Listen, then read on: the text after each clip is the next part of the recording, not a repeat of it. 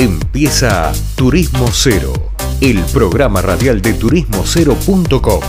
Viajes, gastronomía y cultura, todo en un mismo lugar. Bien, estamos acá, llegamos final del programa. Estuvo bueno, interesante ver dos miradas de dos provincias tan parecidas como La Rioja y Catamarca, uno desde el lado público, otro del lado privado, opinando y comentando muchas cosas en común, ¿no? Dos provincias que podrían estar mucho más aprovechadas, pero bueno, el nivel turístico todavía le falta, pero que entiendo que de a poco se van avivando, para decirlo en criollo, y lo van, va mejorando, como nos contaba recién Sebastián ahí de la agencia de viajes. Así que bueno, vamos a llegar al final y quiero presentarles a una nueva columnista que va a estar acá seguramente cada tanto contándonos algún tip de la industria que es María Julia Barros, que es, es contadora y aparte, asesora empresas, obviamente, y aparte es locutora, así que van a escuchar algo mucho mejor que mi voz. Hola María Julia. Hola Leandro, eh, encantada de estar con ustedes. Bien, bien, muy bien. Acá estamos, bueno, eh, charlando un poquito de, de, todo lo que nos junta, que es el turismo y las inversiones. Y bueno, hoy para aportar una ventanita que es el tema del enoturismo.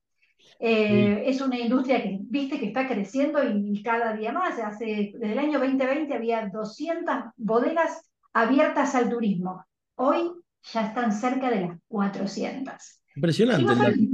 ¿Viste? ¿Y sabes qué están haciendo? Como, bueno, a ver, esto es como, viste, por acá viene la, la, ruta, vamos a caminar por acá. ¿no? Entonces, el balizamiento de esto, bueno, eh, también hay un fondo destinado a ayudar y a promocionar, por supuesto, este tipo de turismo. Bueno, este fondo se crea entre parte del Ministerio de Turismo y Deportes y la Corporación Vitivinícola. ¿Sí? Se juntaron y aproximadamente 300 millones de pesos va a ser la inversión inicial y tiene, ¿sabes qué? La mira, bueno, invertir en, en poner los lugares a acondicionarlos, en los servicios, toda la infraestructura para llegar a estas bodegas, estos viñedos y bodegas en formación y en explotación.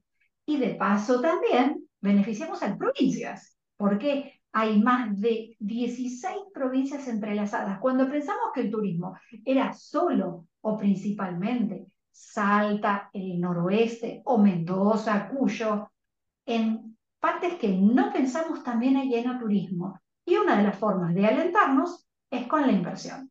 Así que, bueno, a ponerlo como alternativa también en el viaje, que se puede ir a pasar el día, se puede conocer mucho de esta industria en crecimiento, y por qué no encontrar una beta para invertir.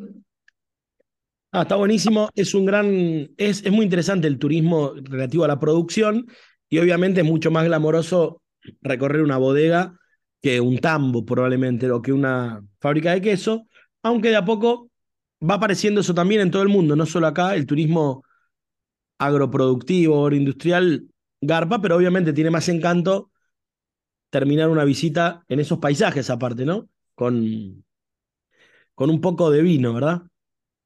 A ver, es como dijiste, o sea, juntan un producto tan noble, eh, iba a decir básico y es incorrecto, es noble como es la, abuela vid y, todo el trabajo que se hace de vino y todo lo que se ha invertido pero como charlábamos recién, hay muchas industrias que están apuntando a no solamente fortalecerse, sino porque no le abrimos las puertas al que lo quiere conocer para pasear o conocer para invertir. Una de ellas, la parte agropecuaria, como charlábamos recién. Bueno, ahora también va la inversión para el enoturismo.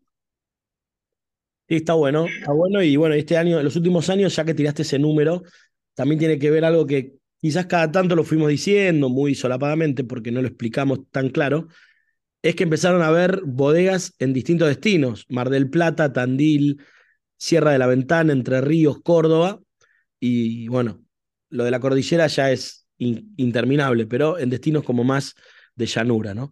Pero, Leandro? Vos hace unos años vos y yo escuchábamos que empezaba incipiente una localidad que se llamaba cortita San Patricio del Chañar. Y que era la más, digamos, al sur. Bueno, agendemos esto. Cerca de Puerto Madryn hay viñedos y hay el turismo. Increíble, bueno. Increíble. Increíble. Bueno, María Julia, espectacular. Eh, sigamos al habla.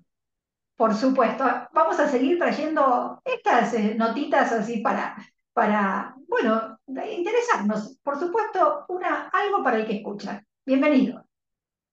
Gracias. Hablaba con nosotros María Julia Barros, ya saben, una nueva columnista que tenemos acá en el programa. Hemos llegado al final y con esto cerramos otro capítulo de Turismo Cero. Nos vemos en la semana en turismocero.com y la semana que viene en tu radio favorita con otro programa de Turismo Cero Radio. Esto fue turismocero.com en radio. El punto de tu partida de tus viajes.